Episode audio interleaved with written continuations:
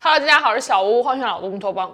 提到香港，可能很多人都会想到的是高楼林立、寸土寸金。然而，在香港东部的西贡半岛，有一个占地四千多公顷的西贡东郊公园，那里保留了大量的山林绿地，风景优美，有“香港后花园”之美誉。尤其是长达一百多公里的麦理浩径徒步路线，每一年都吸引了大量的登山客前来。然而，就是这样一个著名的旅游景点，却因为几起神秘的失踪事件，被冠上了“西贡结界”的名号。最有名的案件就是发生在2005年的香港反黑组警员丁丽华的失踪案件。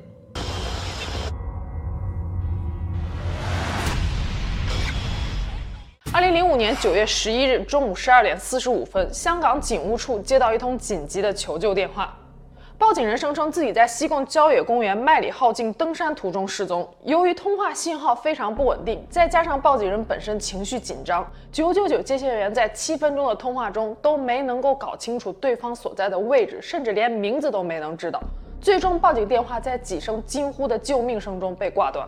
喂，我我行山噶，我行山噶，我我而家喺西西贡五八六，咩事啊？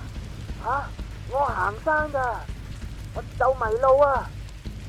这段录音只是还原了真实报警电话的一部分。在真实七分钟的通话中，报警人员先是声称自己在西贡爬山，然后说了一串数字五八六。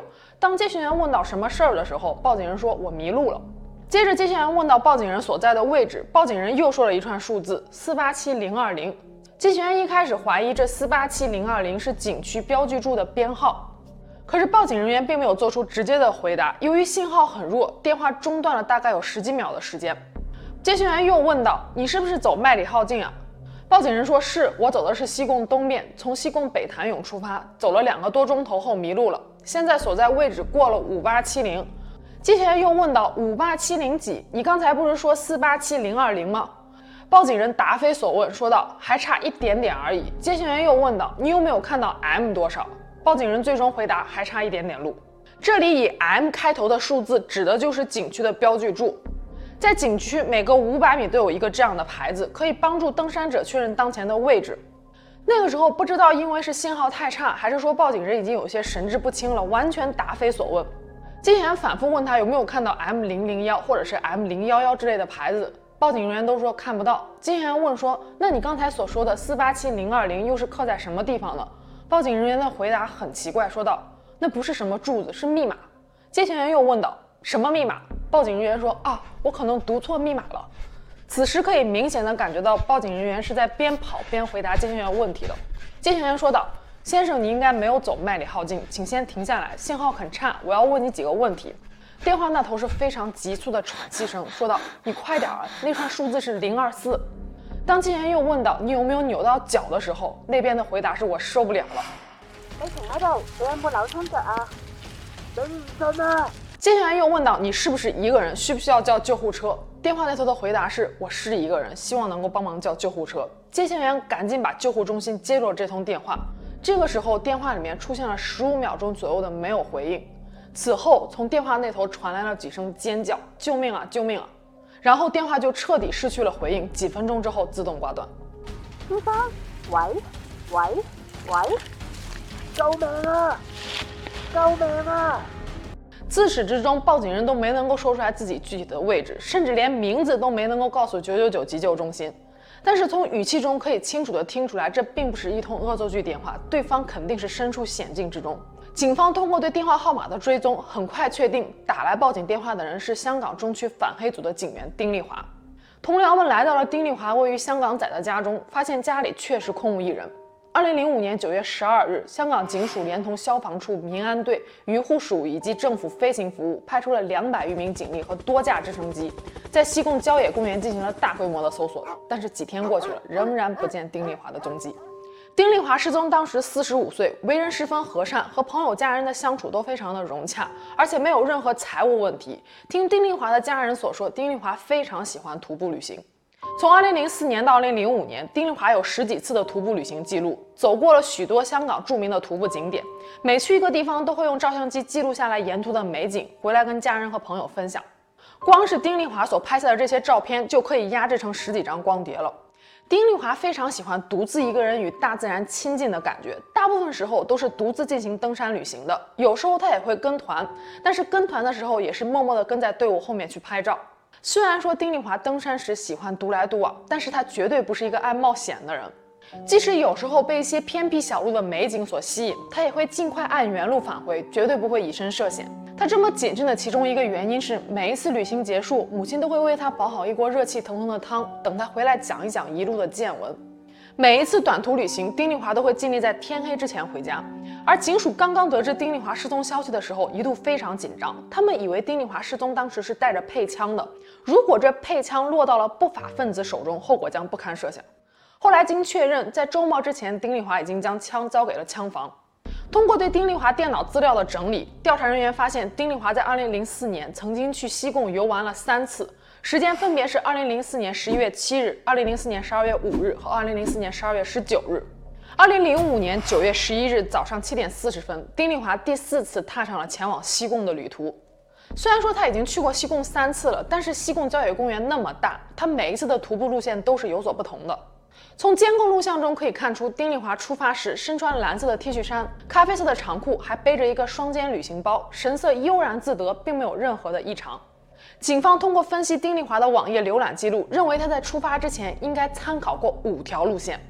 第一条路线从北潭出发，经过万宜、白蜡、孤独山、西湾顶、大枕盖，最后再回到北潭涌，徒步七个小时的路程。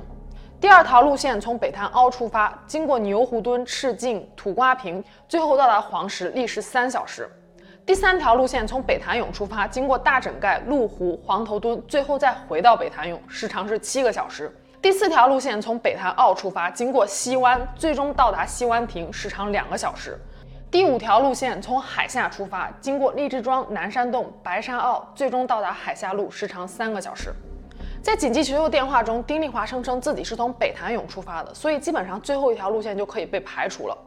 九月十五日，就在搜救的第三天，西湾村的村长林恩表示，在丁丽华失踪当天，曾经到自己的茶座里面借用过电话，说手机信号不好。当时茶座里还有几位客人在喝茶吃饭。林恩说，他见到丁丽华的时间是中午十二点钟左右，四十五分钟之后，十二点四十五分，丁丽华就拨打了九九九求救电话。如果说西湾村村长说的话是真的，那么基本上可以确定丁丽华选择的是第四条路线。不过黎恩的话也引起了很多人的怀疑。首先是时间，丁丽华在求救电话中说到，他从北潭涌出发大约有两个小时了，那么他出发的时间应该是上午十点四十五分左右。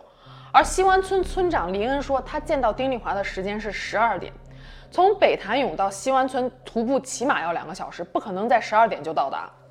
另外，如果当天在茶社里面真的有那么多客人在喝茶吃饭的话，为什么没有其他人汇报说他们也见到了丁丽华呢？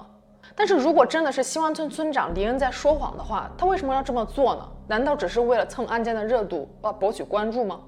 警方的搜索行动大约持续了一个月，网上有很多登山爱好者还自发组成了民间搜索小队，搜索范围几乎覆盖了整个西贡郊野公园。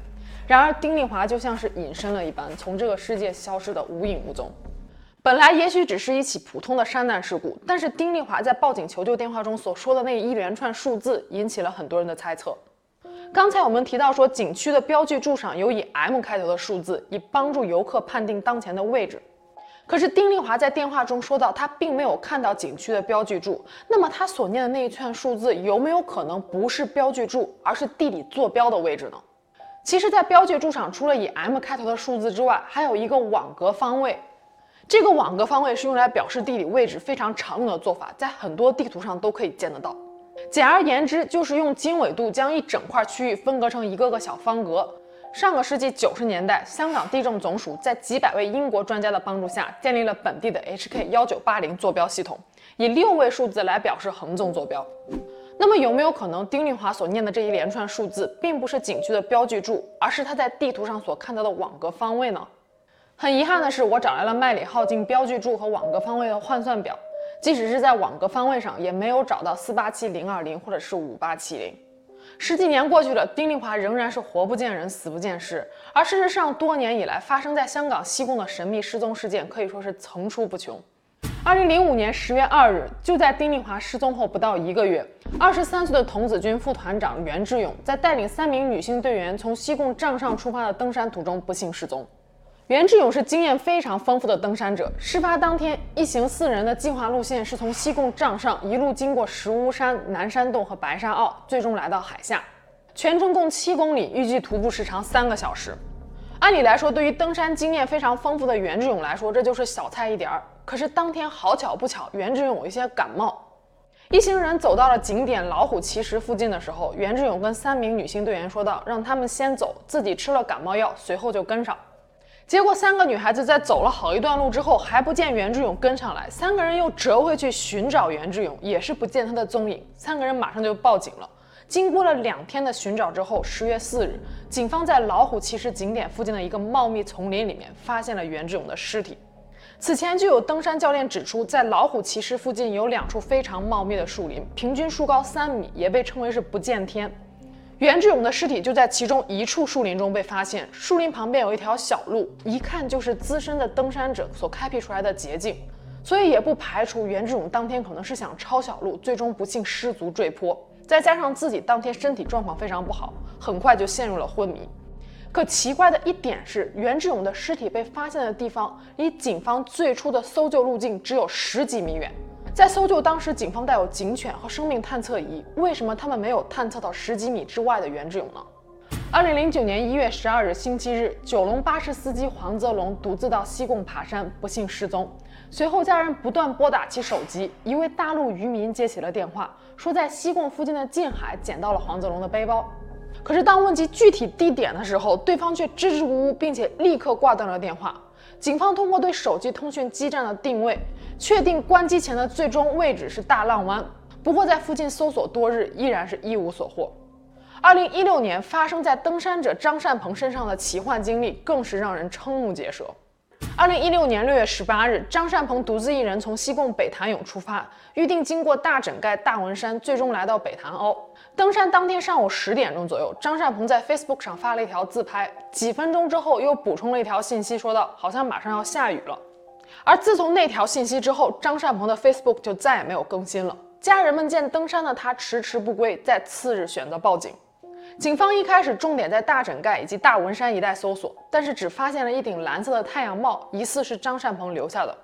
接着搜索范围继续扩大，甚至出动了直升机。幸运的是，六月二十一日，在搜索三天之后，一队巡逻警员在西贡咸田湾的公路上发现了一个满脸疲惫的登山客。走近一看，才知道是他们苦苦寻找了几天的张善鹏。死里逃生之后，七月三日，张善鹏在 Facebook 上写下了他在山中四天的奇幻经历。他说，第一天天色转阴的时候，他就动身下山了。但是在穿过一片灌木林的时候，突然之间失去了意识。从昏迷中醒来之后，张善鹏赶紧想要找路离开，可是不管怎么走，就好像在原地打转一样，走不出去。这个时候，手机也丢了，带来的食物也都吃光了。迷迷糊糊的张善鹏就在山中度过了一晚。第二天一醒来，他就继续找下山的路。这个时候，在山间的一处溪水旁边，看到了两个旅人。张善鹏不断地向他们招手，向他们求救，可是这两个人都跟没有看见他一样。当张善鹏朝这两个人走过去的时候，却发现这两个人突然之间凭空消失了。又累又饿的张善鹏那天晚上在溪水边又度过了一晚。第三天，当他醒来的时候，完全出身于一个陌生的地方，手边放的烟和打火机都不见了。他继续沿着树林找路，却发现了一个看起来像是坟场的地方。西贡郊野公园哪里来的坟场呀？吓得张善鹏拔腿就跑。这个时候，张善鹏在溪边又看到了有人在戏水，和前一天一样。当张善鹏向他们走去的时候，这些人就又消失掉了。第四天，张善鹏又在另外一个陌生的地方醒来。这次他决定不管那么多，一直往高处爬。最终，他来到了西贡四叠潭，得以脱险。有很多网友在看了张善鹏发表的长文之后，都说他是几天断水断粮之后出现了幻觉。还有人甚至说他是在炒作，但是不得不说，张善鹏的奇幻经历又一次引爆了西贡结界的都市传说。这些年来发生在西贡的神秘失踪和死亡事件还有很多，我就不一一列举了。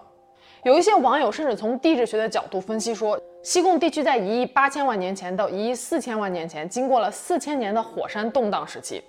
火山岩的岩浆导致的地下磁场发生了变化，所以很多游客到达西贡的时候都会迷路。这乍听一下还挺有道理的，我为此还专门找来了香港的地质地图，结果却让我发现整个香港土地的百分之八十五都是被火山岩所覆盖着的。可以说，一亿几千年前的火山喷发物质形成了今天香港地貌的雏形。西贡是否存在结界，我不知道。但是比起结界来说，更诡异的是那些明明知道独自登山有危险，还偏偏要去危险地方的登山客们。要知道，那些失踪和死亡的人，在他们出发之前是万万没有想到自己会遇到意外的。好了，今天就到这，我们下期节目见了，拜拜。